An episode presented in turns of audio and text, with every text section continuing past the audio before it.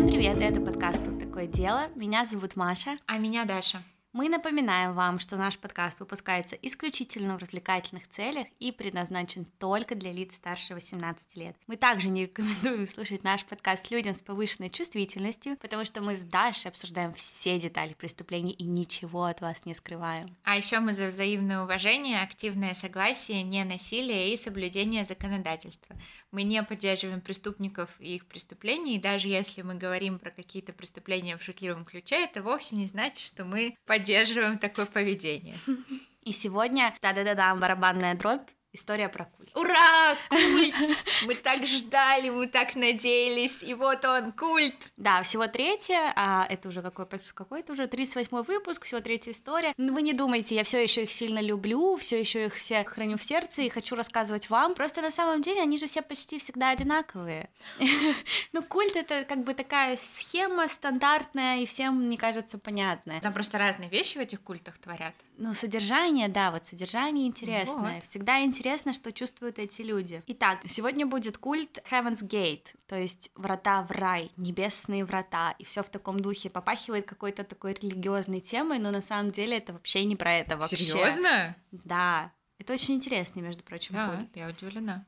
Да. В общем, 26 марта 1997 года в конце смены одному из детективов раздается звонок. Звонок был такой рутинный. Как бы грустно это не звучало, но истории о самоубийстве и всем остальном для них это рутина. И он так и сказал. Это был суицид в одном закрытом охраняемом таком коттеджном поселке в Калифорнии. Его просили подъехать, быстро с этим разобраться. По его словам, он не ожидал какой-то большой работы, так как такие дела обычно очень быстро закрываются, так как в этом нет никаких проблем. Но он не знал, что на самом деле его ждет. Потому что чем ближе он подъезжал к дому, тем больше и больше звонков он получал с места преступления. И с каждым разом это были новые, новые, новые трупы. Опять массовое самоубийство. Да. Ура!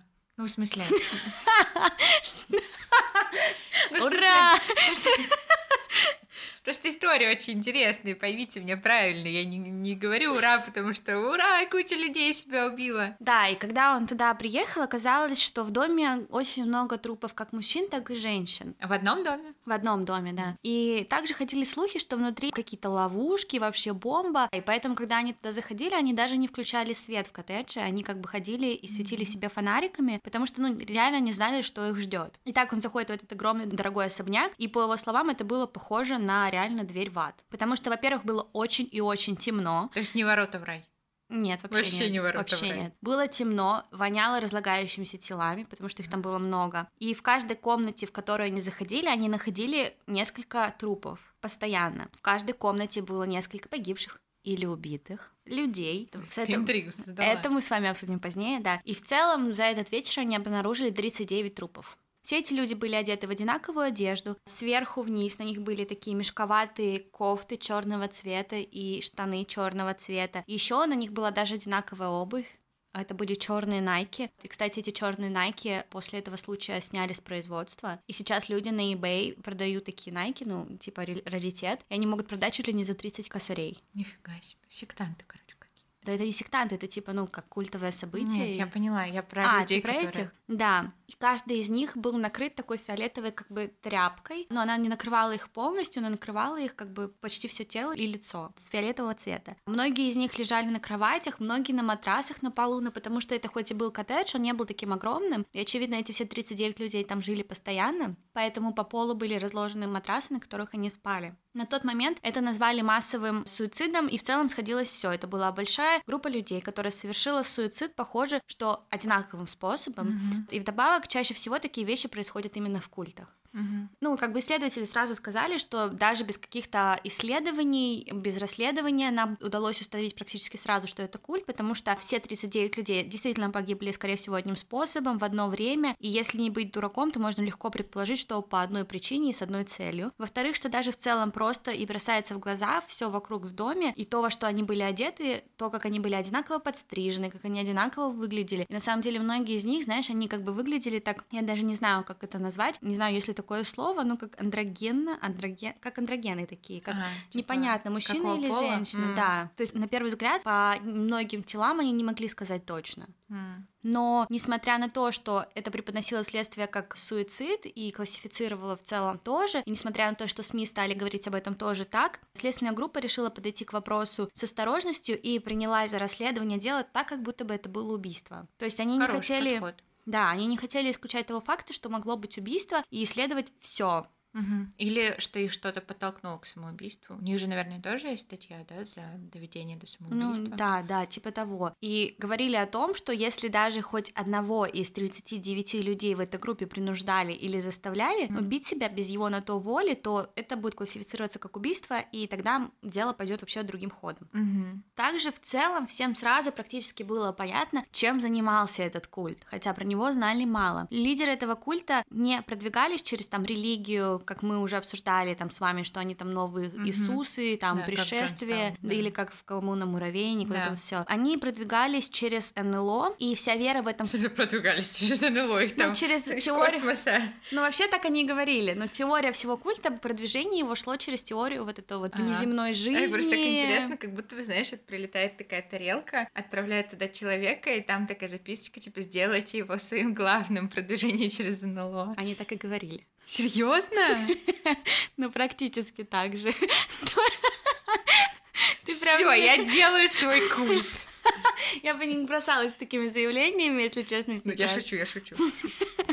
Да, но в целом продвигали это все через то, что лидеры этого культа больше, чем люди, не из-за какого-то там святого начала, а именно из-за их отношений к и связи с неземным. Да, я показываю руками с внеземным, С пришельцами. С пришельцами, да. Или, или с Вселенной. с вселенной, и с пришельцами все вместе. Верили в то в этом культе, что лидеры жили в человеческих телах своих временно, что типа их человеческое тело это как бы сосуд, который Мгм. хранит эту вот душу, и что через какое-то время они выберутся из этого сосуда и снова обратно улетят на свою планету, то есть за ними прилетят и их заберут. И считалось, что эти лидеры культа этого, они приехали на Землю на летающих тарелках, да, и что они представители другой жизни, и что сюда они приехали, чтобы донести какое-то сообщение очень важное. Мгм. Блин, ну я вот, когда ты рассказывала мне про Джонстаун и про коммуну Муравейник, еще тогда подумала, ну, если есть религия, значит, где-то должны быть и инопланетяне, и вот они инопланетяне. Да, и самое, Прикольно. что интересное, ну, мы поглубже в это углубимся, они как бы говорили о том, что Иисус на самом деле, он тоже был пришедшим, он был тоже внеземным пришедшим, у которого вот это вот его внеземное сидело в сосуде в теле, и он пришел на землю донести какое-то сообщение.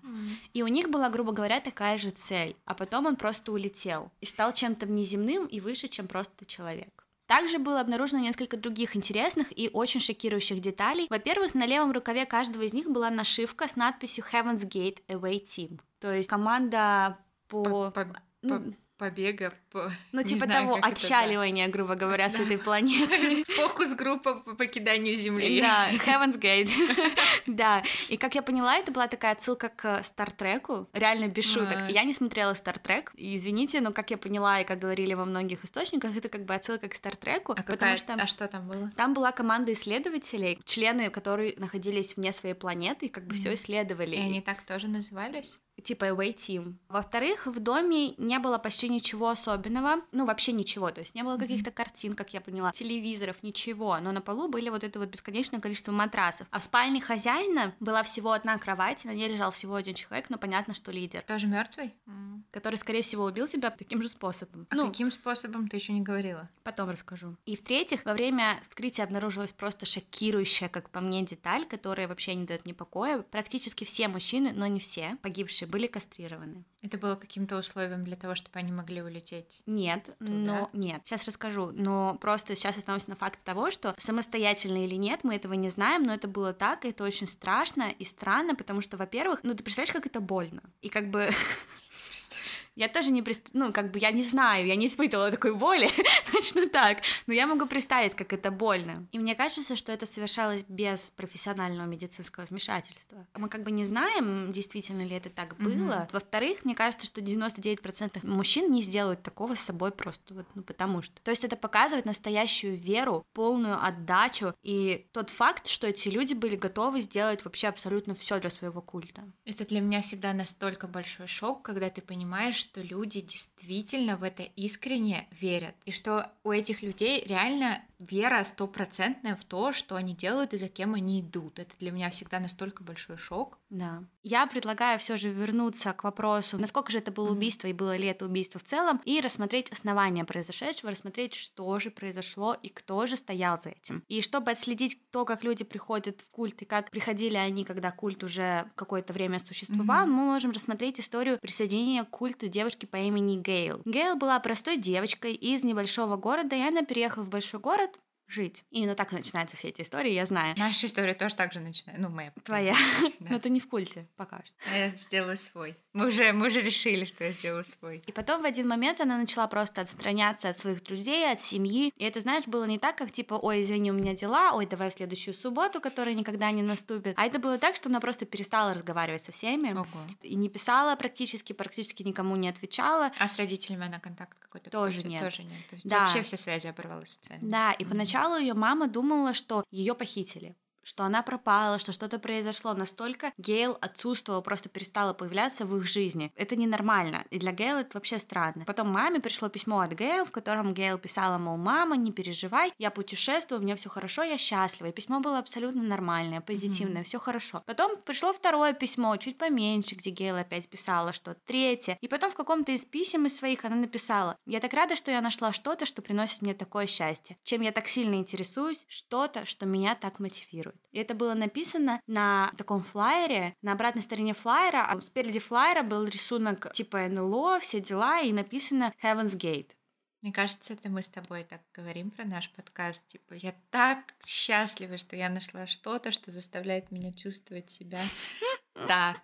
И будем открытки делать. Тут такое дело, и сзади вот это вот писать и всем людям раздавать. Я предлагаю так Послушайте подкаст, послушайте да, подкаст. Да, да, да. Поставьте оценку в Apple, нам это очень помогает, пожалуйста. Короче, мы все большая секта. И учитывая то, какое это было время, это было время развития всех культов в Америке, они стали появляться, все дела. Ну, как бы родители сразу догадались о том, что, скорее всего, их дочка в культе. И вдобавок такие флайеры были вообще везде. Они расклеивали и раскладывали люди из этого культа эти флайеры везде, и такие флайеры, естественно, привлекали внимание не только потому, что как бы культ и, ну, как бы это все развивается сильно, но еще и потому, что стали действительно появляться вот эти эзотерические, астрологические движения, стали в мире говорить о том, что все входят в эру Водолея, а, а эра Водолея — это типа время, когда прекратятся все войны, и вот это пошло-поехало. Это движение хиппи, да? И, да, да, да. Mm-hmm. И НЛО, не НЛО, и вот это вот саморазвитие, и на самом деле как раз-таки в то время и начиналась вот эта тема саморазвития, и, кстати, вот эти все наши self-help book, которые мы сейчас читаем, это все оттуда. тогда были? Да, это все Они написаны были тогда, или они вдохновлялись типа этим периодом? Они, нач... ну, это движение начиналось mm, тогда. И этот культ, на самом Прикольно. деле, мы увидим, что он, ну, их ценности, некоторые из них, они такие, как будто вы такой на максималках self-help, который в некоторых сейчас вещах пропагандируется. Mm. И эти флайеры лежали, естественно, люди их подбирали, звонили, и на их вопросы им по телефону отвечали абсолютно дружелюбно, говорили, что Heaven's Gate помогает людям достичь своего потенциала, стать лучшей версией себя. Знакомо? Вот. Как говорят, быть в ресурсе помогает. Вот именно так, да. И они так говорили? Ну, типа того. И, между прочим, сейчас, если вы забьете Heaven's Gate в гугле, первая ссылка — это ссылка этого культа. Я в потоке, я в ресурсе. Вот именно так и было. И если вы напишете им, ну, некоторые говорят, что они отвечают. Но вы не пишите им, пожалуйста. Ну, Мы напишем. Можно попробовать. Мы они, напишем прямо прочим, сейчас. Да, они очень дружелюбные, Напиши, нормальные. Как говорят. войти в состояние потока? Помогите. Помогите, я не в ресурсе с 2015 года. Я думаю, это старость, а не, а усталость. Черт. И семья Гейл, конечно, очень переживала, и сразу стало понятно, что Гейл надо помогать, они ничего не поменяли. И чтобы вы понимали, какое это было такое массово-культовое время, семья Гейл собралась и поехала на конвенцию про культы. И это не конвенция, где все приходят и говорят, окей, у меня культ такой-то, присоединяйтесь. Это кон... ярмарка культов. Это где люди, кто углубляются в культы, как бы рассказывают другим, что, как, что делать, если ваши родственники попали в культ, а, ну типа и все это остальное. по борьбе с культами, а не ну, по да. культивации. Ну типа да, конвенция просвещения того, что происходит, как помогать, что делать, вообще нужно ли что-то делать. И они там ходили-ходили, пытались найти, и они нашли какую-то женщину, которая углублялась и немного знала про Heaven's Gate, и она рассказала им, что делать. Что делать, если Гейл выйдет на связь, как себя вести, как с ней общаться, ведь это не сразу нужно так уходи и все, это не вытаскивание человека, mm-hmm. это ну какое-то общение. Они узнают, что Heaven's Gate это что-то нерелигиозное, они узнают о том, что как бы а, они верят в более такие высшие создания, то есть они верят в НЛО, вот mm-hmm. в это вот все, мне даже слов не хватает, и они узнают о том, что эта группа путешествует по стране, проповедует, грубо говоря, вот эту свою веру во что-то. Она насколько была большая на этот момент, еще пока не очень, то есть а... они только разрастались. Но мы потом узнаем о том, что на какой-то момент они были очень большой группой, но организаторы были настолько сами неорганизованы, что они до конца не знали, сколько у них человек. Я расскажу потом, как они приходили и уходили, все эти люди, но это было не что-то жесткое, как Джонстаун. Вот это вот очень интересно. Там не было таких правил и ограничений, типа «отдай мне деньги», «ты никуда не уйдешь». Наоборот, они отпускали своих людей на день, чтобы те проповедовали, вот, ну, рассказывали про свою идею mm-hmm. и возвращались ночью домой. В какой-то момент они были очень большой группой, но потом как бы снова сошлись на маленькую какую-то такую маленькую группу. И родители Гейл даже как-то немного успокоились после того, что они узнали, ну типа, ну не религии, ладно, остальное все как бы пойдет. Ну НЛО, НЛО, ну пришельцы, ну, да. пришельцы. Ну, будем честными, это не так страшно в какой-то степени. Ну, как бы люди понимают, что они не приедут, наверное. И эта женщина дает им несколько видео, записанных на кассету предварителя этого культа, предварителей даже. И говорит, как бы, ну, посмотрите, поймите, что вообще, во что ввязалась ваша дочь. И они сказали, что эти видео были просто наитупейшие вещи, которые они когда-либо видели. Это на самом деле так, но вот когда я смотрю, мне кажется, что это какой-то trip. Вы реально можете посмотреть это в интернете, я советую вам, пожалуйста, ну, аккуратно, потому что... Они там на облачках летают? Нет. Ну, как бы, но все равно видео довольно-таки странное, очень странное. И как бы они понимают, что это что-то не то. Но как я рассказывала вам в коммуне муравейник, культ это все-таки не про то, что что-то тупое, потому что сейчас мы можем с вами сидеть и говорить, а, культы тупые, как можно на это повестись. Но на деле, если это состояние нужно, это в правильной ты компании людей, ты готов, и у человека такая харизма прет, то, ну, любой может подхватить Конечно. это. Подхватить эту идею, подхватить это настроение и остаться там. И на этих видео, которые смотрели родители, был Маршал Херф. По прозвищу его как бы другое имя, второе имя, которое он себе взял. У него было много, но мы будем называть его Маршал, но называл он себя Доу. Доу? Доу. И он а это, бы... это от, оттуда, что типа как Джон Доу, как человек без имени? Не-не-не. Нет, нет? нет, это просто Доу какое-то у них другое mm. было там. Кармическое что-то у них было. Нет. Маршал родился 17 мая 1931 года в Техасе. Его отец был пресвитерианским католическим священником, и с семьей он много путешествовал по штату, занимаясь открытием новых церквей, вот это вот А, все. ну вот где религия. Ну нет, не было ее. Ну слушай. И говорят, что Маршалу тоже на самом деле поначалу это все было очень интересно. Он когда был там ребенком-подростком, он хотел заниматься просветительской деятельностью, быть религиозным священником, он ходил в семинарию какое-то время, mm-hmm. вот такое вот все. Но несмотря на такой интерес к религии, больше всего Маршалу нравилась музыка. Он прям был безумно на самом деле талантлив. Когда он вырос, он пошел в колледж Остин, он стал лидером группы по акапелле и получил даже степень по философии. Все описывали Маршала как такого экстраверта и говорили, что он был очень интересным интересным человеком, и к нему все тянулись. Потом он отслужил два года в армии, он был связистом в армии. Mm. Потом поступил в университет Колорадо и получил магистра по музыке и пению. И он был на самом деле реально талантлив, ну все так говорят. Он пел в опере, руководил какими-то направлениями в университетах. Он как будто бы тебе нравится. Нет, ну я просто говорю о том, как все mm. у него было. Ты каждый Интересно. раз так говоришь. Я ну, просто ты, воодушевляю. Ты просто так рассказываешь, как будто бы ты прям восхищаешь такая, вот он такой, такой, такой, умел это, это, это. Я просто хочу показать, что они там не все как там Джонс или там особенно этот из коммуны муравейника лох какой-то. В Техасе он поженился с Анной Пирс, у них было двое детей, и вроде как жизнь шла прекрасно для Маршала, но не совсем. Маршал устраивается в университет, преподает там как профессор, и в университете в какой-то момент Маршала просит покинуть свою позицию преподавателя, потому что вскрылась его связь со студентом. Со студентом. Да.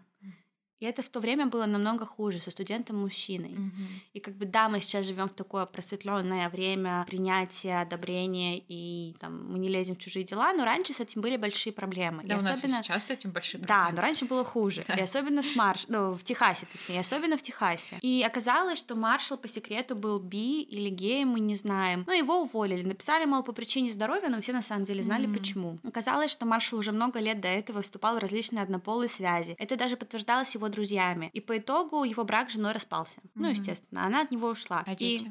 С детьми. И Маршал перестал вообще общаться со своей семьей. Он потерял многих друзей. Он потерял работу, и просто в один момент у него вот, ну, прям вся жизнь разрушилась, mm-hmm. и он реально остался в ужасном состоянии. И из прекрасной престижной жизни с привилегиями его жизнь стала, ну, просто ничем. Он не видел никакого смысла своей жизни. Он даже пытался открыть какое-то кафе сэндвичей, но все это провалилось, и как бы ничего не осталось. Но потом Маршал встретил человека, который изменил его жизнь и его путь. Вообще говорят, что культом управлял чаще всего Маршал, но на самом деле он был начат двумя людьми людьми, и родители Гейл тоже до этого докопались. Рядом с Маршалом была еще одна дама, ее звали Бонни Лун Недлс. Она родилась в Хьюстоне 29 августа 1927 года. Ну, а это ее Инопланетное имя? Нет, нормально.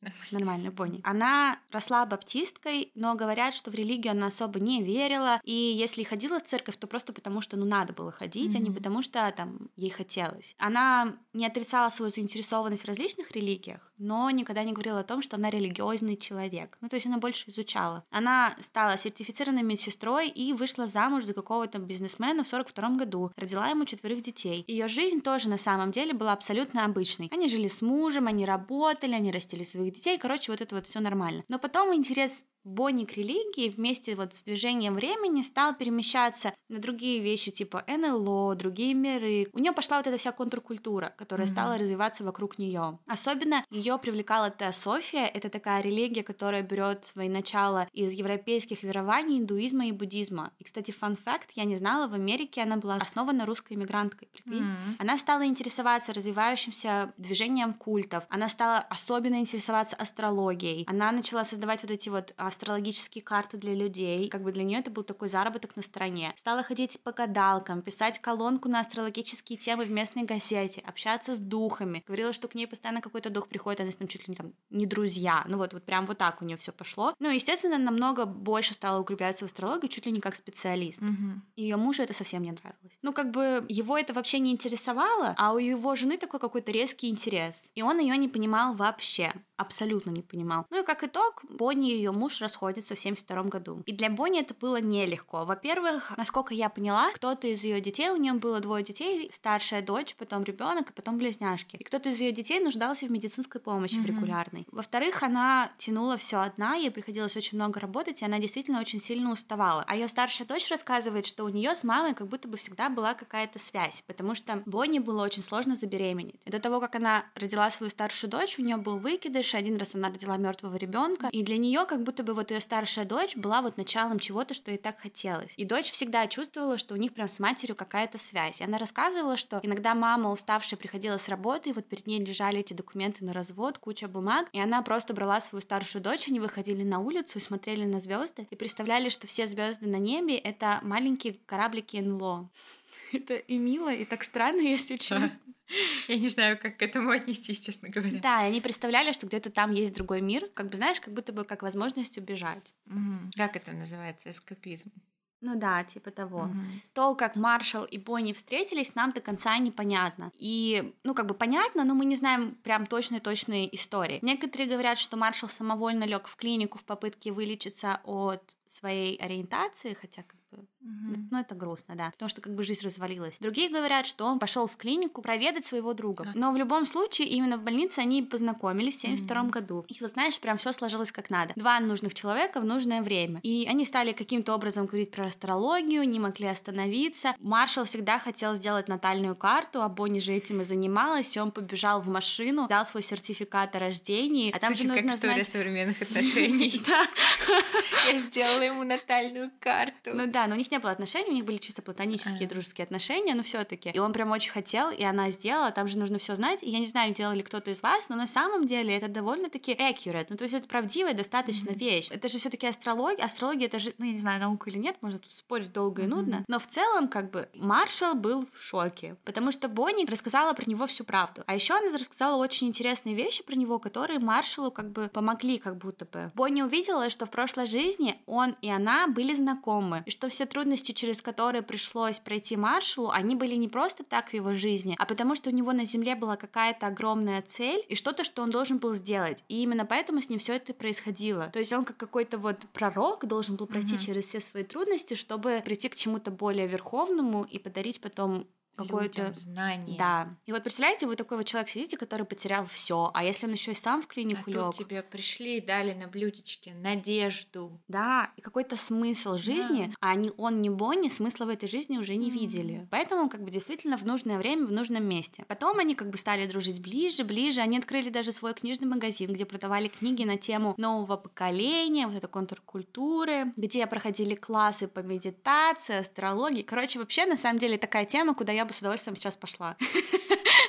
Ну, чисто. Ну, я присоединилась к культу. Посмотреть на книжки про медитацию, помедитировать в группе и пойти домой потом счастливая. Вот это вот моя сейчас тема. Потом они даже открыли что-то типа ретрита. Я говорю прям реально то, что сейчас происходит. Они открыли что-то ретритов под названием No Place. Не типа NO, а типа No как знать. А. И такая как бы получается двусторонняя, как наше название такое же, да, типа прикольно. нет места и в то же время знай место. Угу. Там они больше фокусировались на духовном развитии и, скорее всего, больше даже на своем, чем на чужом, но и помогали другим это тоже сделать. Они даже встретили оккультиста, который подтвердил, мол, да, вы что-то больше, чем просто люди, вы здесь не просто так. И в 1973 году решили закрыть все свои места, развитие, ретрит, там книжный магазин, все закрыть и поехать в путешествие на поиски себя. И да, хоть Маршал на тот момент абсолютно не общался со своими детьми, но у Бонни-то как бы было четверо детей, а она упаковала свои вещи, сказала до свидос и уехала. И оставила всех детей. На старшую дочку. Я думаю, на мужа. Ну, а, как бы, ну, ну такая, а, все. еще был муж. Адиос. Я поехала на поиски себя. До свидания. Может, у них был кризис среднего возраста? Не знаю. Возможно. Надеюсь, мы не уедем. Ну, хотя я была бы не против. Я сейчас уже готова куда-то уехать. У меня Пакуем вещи. кризис 25 лет жизни. Правда, чуть-чуть раньше у меня начался, но я тоже готова куда-нибудь уехать. Я вообще и на ретрит не очень хочется. Мне тоже. Групповая медитация, йога. Пожалуйста, возьмите меня к себе. Я говорю, вот, поэтому для меня этот культ был сначала таким очень странным движением, потому что я такая, в смысле плохо? В смысле культ? Это не культ, это моя жизнь сейчас. Моя мечта. Они уехали, 7 месяцев их не было, и через 7 месяцев они себя увидели как какие-то посланники, что их целью изначально было реально принести на землю сообщение, которое люди не были готовы услышать, но нуждались в котором. И это даже была отсылка к Библии, потому что, ну, если честно, я очень плохо знаю религию, но там какая-то была история про двух посланников на землю, которые пришли донести какую-то мысль, которой люди были не готовы, их убили, а потом спустился Бог и их как бы забрал себе, и они как бы были святыми людьми, вот это вот все. И они как будто бы себя такими же и почувствовали, потому что нигде не сообщалось, кем были эти посланники, как они выглядели, какой у них был пол. Никто ничего про них не знал, и поэтому для Бонни и для Маршала это было такое вот просвещение, которое как бы мало кто мог оспорить, если им поверил. Ну, да. И они верили в то, что они были как бы двумя вот этими посланниками, что их сообщение будет важно на этой земле, но его не воспримут до конца, и что их убьют. Но надеялись, что нет, конечно. А еще, что как только они умрут, НЛО их заберет с собой и отвезет в такую утопию, в другой идеальный мир, а все, кто будут следовать за ними, кто будет их слушать и все делать правильно, они смогут полететь с ними, избавиться от своей вот этой человеческой оболочки и стать чем-то внеземным, чем-то усовершенствованным таким. Не просто человек, а что-то лучше. А тебе как кажется, это больше влияние Бонни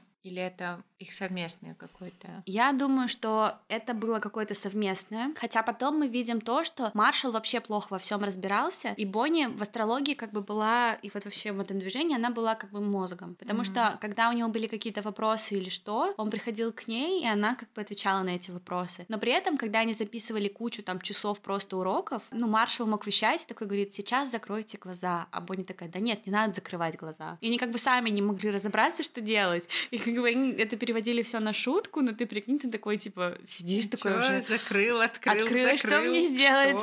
дыши, не дыши. И они верили в то, что место, куда их заберет НЛО, это такой своего рода рай. Но в отличие от религиозного или там, ну, там, христианского, не христианского, иного рая, это было не место какое-то, существующее только после смерти, а вполне реальное место, куда можно было попасть, если ты откажешься от всего земного, человеческого, и как бы поверишь во что-то верховное. То есть не обязательно умирать. Да, это важно. Изначально mm. они так говорили. В мае 1974 года Бонни и Маршал возвращаются в Техас и знакомятся с их первой последовательницей. Ее звали Шерин. Шерин была домохозяйкой, которую все достала. Она бросила своего мужа и двух дочерей, младше которой было всего два года, и пошла за ними. У нее тоже был кризис среднего возраста. Да, но суть же веры была в том, что они должны оставить все человеческое, mm-hmm. вообще все, там своих детей, не детей, вообще все, эмоции, любимую еду, вот это вот все оставить. Такая, а я уже это сделала. Да, и она как бы пошла за за ними. Она была единственной их последовательницей в то время. Они подарили ей там книгу и подписали эту книгу, все дела. И шесть месяцев, короче, Шерин с ним, ну сколько-то там, по-моему, шесть, Шерин с ними куролесила везде. Они пользовались ее кредиткой, все дела. Но потом Шерин нашел муж. И он стал с ней говорить и говорит, ну ты что, Шерин, ты вообще попутала, что ли? вот. И ей стало стыдно, и она ушла от них и вернулась домой. Так мало того, что муж был, типа, недоволен Шерин, естественно, он еще был очень недоволен, потому что посчитал, что Маршал и Бонни пользовались кредитками Шерин без ее ведома на это, и что они воровали ее деньги. Mm-hmm. А Шерин говорила, да нет, я типа им давала кредитку, я им разрешала. Но все равно дело было возбуждено. И пока, ну, там шло какое-то следствие, mm-hmm. но там на самом деле ничего им не досталось, оказалось, что Маршал и Бонни оформили на Маршала машину в аренду, но Маршал ее так и никогда не вернул. Ну, грубо говоря, он ее угнал. И Маршала посадили там на полгода, по-моему. И за эти полгода, пока он сидел отдельно, Бонни вернулась домой, пошла работать медсестрой снова, но она это сделала не потому, что она оставила свои идеи, а просто ждала Маршала. Mm. И Маршал пока сидел вот в этой вот своей изоляции, к нему пришло озарение, uh-huh. такая трансформация его взглядов произошла на то, кем же они все-таки с Бонни являются и что же они все-таки должны сделать на Земле. Маршал понял, что на самом деле они с ней вообще не люди, а реально уже прямо совершенно, ну даже не посланники, а усовершенствованные внеземные тела. Но он не мог конкретно ответить на вопрос, как же все-таки они оказались в телах человеческих. Uh-huh. Может там это реинкарнация, может что-то другое. На это он ответить не мог. Он опять начал говорить там про Иисуса, про вот вот все, и стал говорить о том, что нам нужно открыть свой опять этот вот маленький ретрит и отправлять сообщения различным группам с таким же направлением и пытаться их заинтересовать в нашей идее. И они так и стали делать. И со временем они стали получать отклик. К ним даже как-то один раз, уйдя из одной группы, присоединилось примерно от 21 до 27 человек. Точно цифры нет, но прям mm-hmm. таким большим потоком. И как только людей начало становиться больше, больше и пошло. Но они как бы видят, одни верят, и мы тоже mm-hmm. будем. Окей. И многие потом по 20 лет оставались с ними. По 20 лет. Да, очень долго. Один а даже... сколько это вообще культ существовал? Долго? Ну вот, по-моему, 20 с лишним лет. И один там даже из них ушел прямо перед совершением массового самоубийства и написал потом книгу про это. И вот в этой книге, ну, его потом даже спрашивали и говорили, мол, как вы себя чувствуете? Вот вы чувствуете, что вы родились там mm-hmm. в рубашке, что вы этого избежали? Он говорил, типа, ну как я могу себя чувствовать? Многие мои братья и сестры, с которыми я там всю свою жизнь делил, которые стали мне близкими настолько людьми, они погибли. Как бы вы себя чувствовали? И это действительно интересно, потому что ни Бонни, ни Маршал никогда ну вот не избивали никого, никогда не было какой-то агрессии, mm-hmm. ничего такого. Они просто реально людям читали вот какие-то такие лекции, и люди за ними шли. И говорили, что когда ты заходил в комнату, где они там вещали, преподавали, рассказывали, ты вообще как будто бы в другой мир погружался, потому что там была другая энергетика, от них просто перла какая-то харизма, и mm-hmm. ты вот заходил, и ты реально такой, вау, и все. И ты вот как будто бы трансформировался сам. От Маршала, от Бонни, вот эта харизма, они как будто бы вот говорили, я как будто бы на Иисуса смотрел, реально. Представляешь? Ты как будто бы ты не против к ним присоединиться. Ты просто так прям рекламируешь. Да почему? Ты осторожнее, ты вначале как бы сказала, что к этим ребятам еще до сих пор можно постучаться, и сейчас все такие, о, харизма, энергетика, все, ну, я пошел. Бонни там Маршала уже нет, поэтому ну, может, там другие с харизмой, да энергетикой. Не. Да не, ну просто я горю этой историей, как бы мне интересно, я поэтому всегда так эмоционально рассказываю, потому что я как бы погружаюсь в историю. Но я ничего этого не одобряю, это ненормально. Там, я думаю, что мужчины после информации о кастрации вообще туда не А я отключились. Прям сразу после такие, не-не-не, спасибо, там сейчас еще меня туда привлекут, я лучше посижу без. Да, и вот даже тот же Сойер рассказывал, что на этих вот уроках первоначальных, если у тебя были какие-то недопонимания о мире, о своей жизни, они как будто бы все тебе разъясняли, и все казалось логичным. И ты выходила тут и думала, ну все, все понятно. И именно поэтому люди возвращались и приходили еще, еще и оставались. И все довольно-таки так просто и пошло, и поехало у них, и развивалось, и не было никаких там отдайте мне свое имущество, отдайте все. Но на самом деле тут было другое. Ни Бонни, ни Маршалу не нужны были чужие деньги. Но когда к ним присоединялись люди, они давали им два дня на то, чтобы люди оставили все земное позади. То есть они разобрались там со всем своим имуществом, со своими там мирскими проблемами, оставили ненужные вещи, оставили своих детей, mm-hmm. вот это вот все, и поехали за группой искать новых людей. Потому что как бы сама идея была реально трансформация, а трансформация может произойти только если вы откажетесь от всего мирского. Начиная там от секса, заканчивая вашей любимой кроватью и любимыми пончиками. Поэтому я никогда к ним не присоединюсь.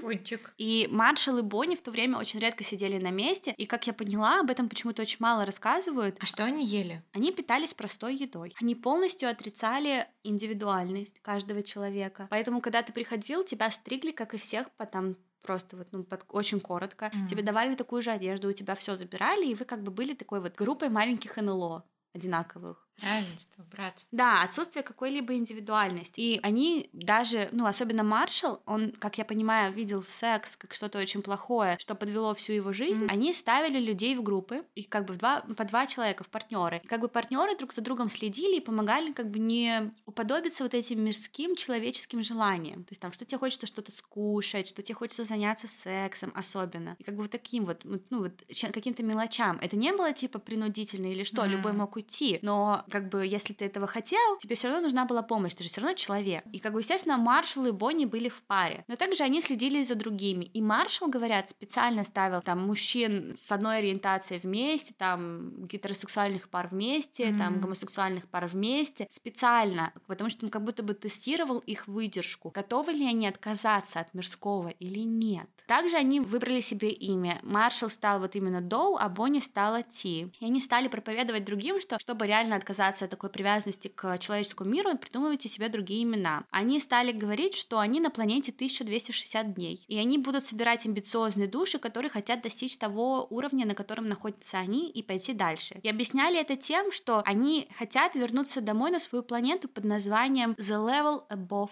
Human. Это так интересно, это как будто бы какая-то компьютерная игра, типа у тебя есть какие-то уровни, у тебя есть какие-то условия, чтобы до этого уровня дойти, у тебя есть какая-то конечная цель, и ты играешь, чтобы прийти к этой цели, это так странно. Да, ты реально тупо как будто бы вот проходишь, у тебя есть да. даже четкие прочертанные уровни да. этими лидерами. Да, то есть это там... слишком все упрощает, мне кажется, всю жизнь упрощает. Поэтому ну, да. это людей привлекает, потому что это просто понятно, теперь все на бумажке расписали, просто делай. Да, и там на ютубе под некоторыми видео можно прочитать, как некоторые люди пишут, я жил в том районе, я работал в том районе, и место, куда они ходили там иногда завтракать, какие-то панкейки называлось оно, мы там тоже часто завтракали, мы видели этих людей, и они сидели там, обычно пили только воду, и говорил только маршал, и они его слушали. То есть ты прикинь, ну я реально задумалась, ты там приходишь приходишь в кафе, и тебе не нужно думать, что ты заказываешь. Тебе не нужно думать, а хочу я то, а хочу я yeah. это. Ты просыпаешься утром, ты не думаешь, что тебе одеть. У тебя нет никаких человеческих забот. Но, конечно, название планеты такое себе на уровень выше человека, на уровень выше людей. Чего они себе возомнили? И они верили в то, что на эту планету могут поехать простые люди тоже. И не обязательно реально для этого умирать. Просто надо отказаться, как я уже сказала, от мирского. И даже кастрация, как я предполагаю, она была сделана людьми просто потому, что им было сложно от отказаться от некоторых mm-hmm. мирских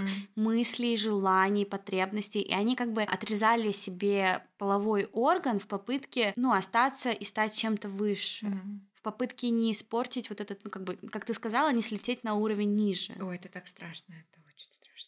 Да, но и в то же время это показывает о такой привязке к культу тоже, типа новая identity, новое да. имя. Да, вы ничего им не отдаете, да, у них там им не нужны ваши деньги, но все равно это привязка. Ну и как это происходило? Расскажу, как они все-таки людей созывали. Поначалу они выдавали им спальные мешки, в этом ретрите, как я поняла, и люди там спали ночь. Утром они вставали, получали свои права и ключи от машины, ну, у кого это было, и со своей парой ехали куда хотят и рассказывали про, типа, их идею, про их вот эти вот цели, mm-hmm. созывали других людей к себе. Но при этом ни Бонни, ни Маршал абсолютно никому не рассказывали, что говорить. Им было абсолютно все равно, как будто бы. И люди ездили по городам по соседним и вроде как рассказывали, но как бы сами не знали, что рассказывать. И привозили новых людей. Тех стригли, там вот это вот все проходило снова, а некоторые не возвращались. Они как бы уезжали и думали, блин, это вообще скучно, вообще ничего не происходит, и не возвращались, ехали mm. домой, возвращались к своим любимым пончикам, и все у них было нормально. Главное желание вернуться к жизни. Пончики. Ну я бы там не выжила.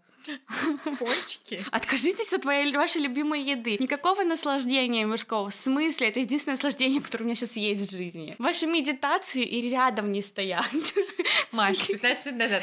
Да, медитации, ретрит, я бы так хотела. И сейчас Маша, нет, я выбираю пончики. Ну да, я уже давно поняла, что вот этот монашеский образ жизни, вот этот вот, нет, знаешь, нет, это не, не для меня, отказ там от всего, от всего. Нет, не моя тема. И как бы мало того, что они никого не посвящали в то, как рассказывать о культе, они не следили за тем, сколько у них человек в культе. И когда один раз у них брали интервью и спросили, сколько у вас людей, то ли Маршал, то ли Бонни ответили, типа, хз, от 300 до 1000 мы не знаем. Ну, приходит, уходит. Как можно не понять, ну как бы 300 тысяч 100 это разное количество, ну хотя бы прикиньте. Им вообще было как будто бы все равно. А у них была какая-то денежная мотивация в этом вопросе? Нет. Вообще никакой? Вообще, в том-то и дело, вот это очень интересно. Они как будто бы реально в это верили. Они как будто бы нашли для себя выход, и вот это вот так их затянуло, что они как будто бы в это реально верили. Но при этом они сами не отказывались от своих мирских увлечений, потому что Маршал очень любил музыку. И даже его второе прозвище, оно было как-то связано с музыкой. Mm. А Бонни выбрала себе свое прозвище, там, по-моему, то ли по песне, то ли по любимому герою фильма ее дочери. То есть это все равно привязка к чему-то мирскому. И какая-то все-таки утопия, если вы заставляете людей бросать своих близких. Утопия это же место, где все счастливы. Вот это вот странно, но мне реально кажется, что они сами в это верили. Ну да, звучит так, как будто правда верили. 21 апреля 1978 года Бонни объявляет группе, что больше, мол, все, лавочка закрыта, мы больше никого не принимаем, мы как бы все, конец. Нам это больше не интересно, мы начинаем идти выше и дальше. И все как бы шло дальше, и вроде бы нормально, но у Бонни нашли рак. И это немного проблемная ситуация, учитывая, что они сверхлюди, а человеческое тело — это просто оболочка, корабль, который их переносит и перевозит по этому миру. Поэтому, по сути, все думали, что они болеть не могут. Они же не люди, mm-hmm. это же просто оболочка. И по маршалу это, естественно, очень сильно ударило, потому что они были очень близки, это его очень сильно пошатнуло. Ну и, естественно, пошатнуло их и то, что люди в культе как бы начали очень сильно задумываться. Она не скрывала, что у нее рак? Ну, она болела, она реально болела. А, то есть там, как я поняла, да? у нее была какая-то проблема проблема с позвоночником, он mm-hmm. у нее болел, а когда она пошла проверяться, к врачу у нее обнаружили рак, mm-hmm. опухоль. И там была какая-то проблема с ее глазом. Ну, то есть прям реальные проблемы со здоровьем. Мало того, что Бонни болеет, все стали еще и сомневаться, потому что каждый раз они переносили дату пришествия НЛО. То есть каждый раз это были какие-то оговорки. Ой, я не так посчитала, ой, то, ой, все. Но что тут тоже интересно, это то, что Бонни очень сильно воспринимала это на личный счет. Mm. Ну, то есть тот факт, что она не могла угадать, тот факт, что она не могла посчитать, ее как бы демотивировал. Она как бы считала, что она дура какая-то. Mm. То есть она реально в это да. верила. И люди стали думать, окей, наверное, пришло время уезжать. А другие стали думать, ну, может быть, тот факт, что Бонни заболела раком, это знак того, что нам пришло время уезжать из этой планеты, как бы. Уезжать с этой планеты, да, отчаливаем. Это, это типа как знак, что человеческая оболочка Бонни умирает, может быть, а. она уже донесла сообщение, которое должна была донести, и все пора. И они решили, что в определенный день они пойдут в лес, сядут на корабль и наконец-то улетят в эту прекрасную утопию. Какой корабль? Который за ними прилетит. А. В смысле, на какой? Который должен прилететь. Но, естественно, никто не прилетел. А Бонни, представляете, вот, вот этот момент, ну, он ужасный, потому что это культ, но и грустный, потому что Бонни стояла, и каждую минуту она все ближе была к своей смерти и смотрела с маршалом на то, как огромная часть людей, их последователей, теряет какую-либо в них веру, собирается и уезжает. Такие собрали свои маленькие чемоданчики из черных кофт и штанов и найков и поехали домой кушать пончики. Я не знаю, почему мне верились эти пончики. И Бонни и Маршал при этом не растерялись, конечно, все равно. Тем, кто остался, они стали говорить о том, что это был тест. Проверка. Естественно, это было испытание, и те, кто ушли, они не прошли проверку, они не перешли на следующий уровень. Нет, вообще нет. Стандартная оговорка. И они типа резко провалили свое задание. И Бонни остается еще некоторое время на планете Земля и умирает. И это грустно, это ужасно. Эта смерть повлияла и стала, наверное, катализатором всех проблем в культе, потому что Маршал, несмотря на то, что старался отвязать себя от мирского, он очень скорбил. Ну, представляешь, mm-hmm. Бонни на протяжении многих лет, многих mm-hmm. лет она была его близким человеком. Mm-hmm. Он даже записал кассету дочери Бонни, там уже на момент это была в колледже, он записал ей кассету, которую привезли ей члены клуба, в котором он рассказывал, и прям видно, как он подвергнут эмоциям, у него голос дрожит, mm-hmm. ну то есть нифига он не отказался от мирского, и он говорил о том, как ему жаль, как он чувствует себя беспомощным, как он понимает, как ей плохо. Она как бы ненавидела маршала, потому что что она свою мать не видела миллион лет просто. Из-за него. Да, mm-hmm. и не смогла даже попрощаться. Ее никто даже не предупредил, что она умирает от да? рака. Она не знала. Жесть. К ней в колледже, к ней в колледже приехали последователи, посидели с ней немножко, что-то там про глаз Бонни поговорили больной, что-то там еще, и оставили ей 200 баксов и записку, и ушли. Такие, ну ладно, нам пора. А в записке было то, что умерла.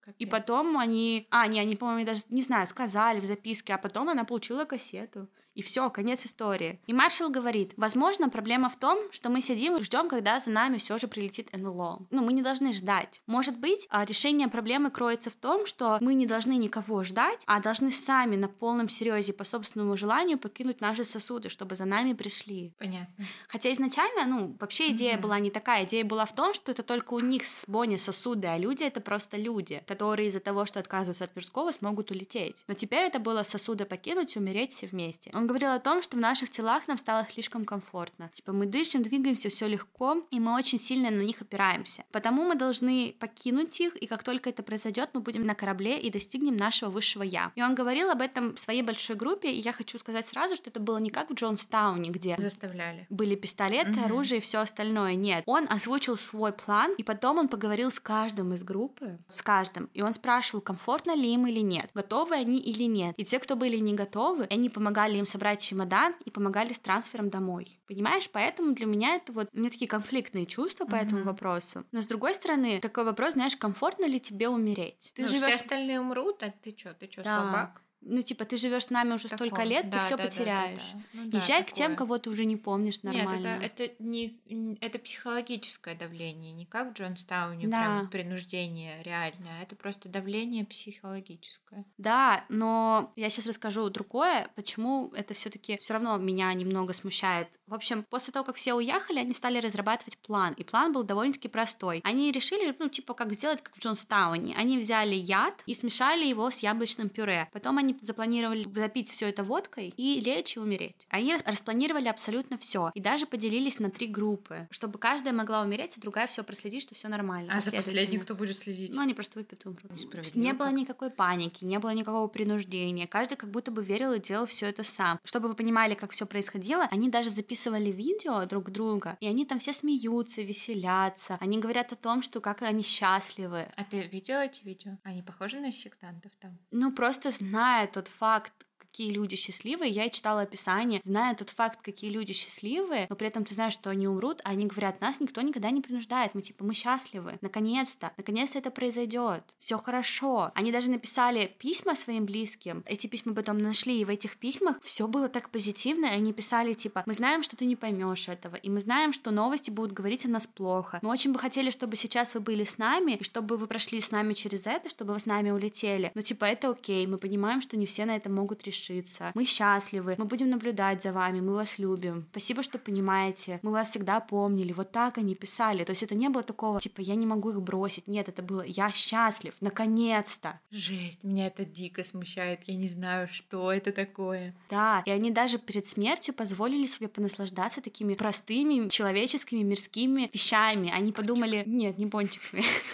Они подумали, о чем мы будем очень сильно скучать. Диснейленд. И они все вместе собрались и поехали в Диснейленд. Их там даже видели. И говорили, типа, ну да, такая странная группа, но они все были так счастливы. Они что-то поели, погуляли, покатались. И потом поехали домой. Но единственная проблема была то, что они не могли решить, в какую конкретно дату это сделать. Они как бы все запланировали и были типа счастливы, что наконец-то, а даты не было. И тут, вы знаете, вот реально опять не то время, потому что объявили о том, что пролетит комета. А комета пролетает примерно один раз за 10 лет. М, И они такие, ну все понятно, это за нами. Мы не можем упустить этот шанс, это реально за нами. Это НЛО, просто люди этого не понимают, это за нами. Потому что они видят, что мы готовы. Да, и мы сейчас это сделаем, и они прилетят, и маршал нас представит и расскажет, как мы от всего отказывались, и он нам поможет, и мы наконец-то улетим. И сделали в это в этот день. И чтобы ты понимала, насколько на самом деле все вышло ужасно, сначала они пошли поужинали, как бы такой последний ужин, но на самом деле все опять же заказали одинаковые вещи. Ну, то есть это твой последний ужин, но по сути ты просто ешь вот, ну, как все. Мгм. Да, с одной стороны, ты не задумываешься, но с другой ты умираешь. Все, последнее. Они едят одно и то же. Потом они пошли домой, посмотрели, летит как комета, и начали процесс смерти. Но это не произошло так, что типа они выпили, заснули, следующие выпили, заснули. Нет, у них не было достаточно таблеток, чтобы они смогли убить всех безболезненно. Мгм. Поэтому первая группа это были самые слабые люди. Они выпили таблетку, они выпили водки, но но совсем чуть-чуть, и легли. И вторая и третья группа ходили, надевали пакеты им на голову и душили их. И каждый должен был убедиться, что другой умер. Это как бы помощь своему соратнику достичь высшего. Ты должен был пройти через это тоже. Ты как бы сопровождаешь его. Поэтому, когда полиция зашла в комнату, все так аккуратно лежали, все были накрыты, все остальное, потому что одна группа ухаживала за другой. А за последний кто? Слушай, потом была вторая группа, которая опять выпила немного таблеток, и это все сделала. А на третью группу оставили самое большое количество яда, ну, чтобы, ну, без помощи, без какой-то, выпили, запили, легли, уснули, умерли. И как бы Маршал в этом тоже участвовал. И многие говорят, что Маршал на самом деле, вот даже в последних видео, он был настолько дан, ну, то есть он уже все. После того, как даже умерла Бонни, он очень сильно устал. И некоторые говорят, что, ну, мне тоже было, знаешь, как-то ты смотришь на видео, и ты понимаешь, что это несчастный человек. И если бы он не чувствовал на себе тот вес ответственности, который на него взвалился, если бы не эти люди, которые, ну, он тоже верил, скорее всего. И он понимает, что, скорее всего, они тоже верят. Mm-hmm. Но на нем еще и ответственность за них, потому что они видят в нем вот это вот высшее. И даже если он и думал, что он выше, это тяжело. Он бы, скорее всего, самоубийство совершил сам.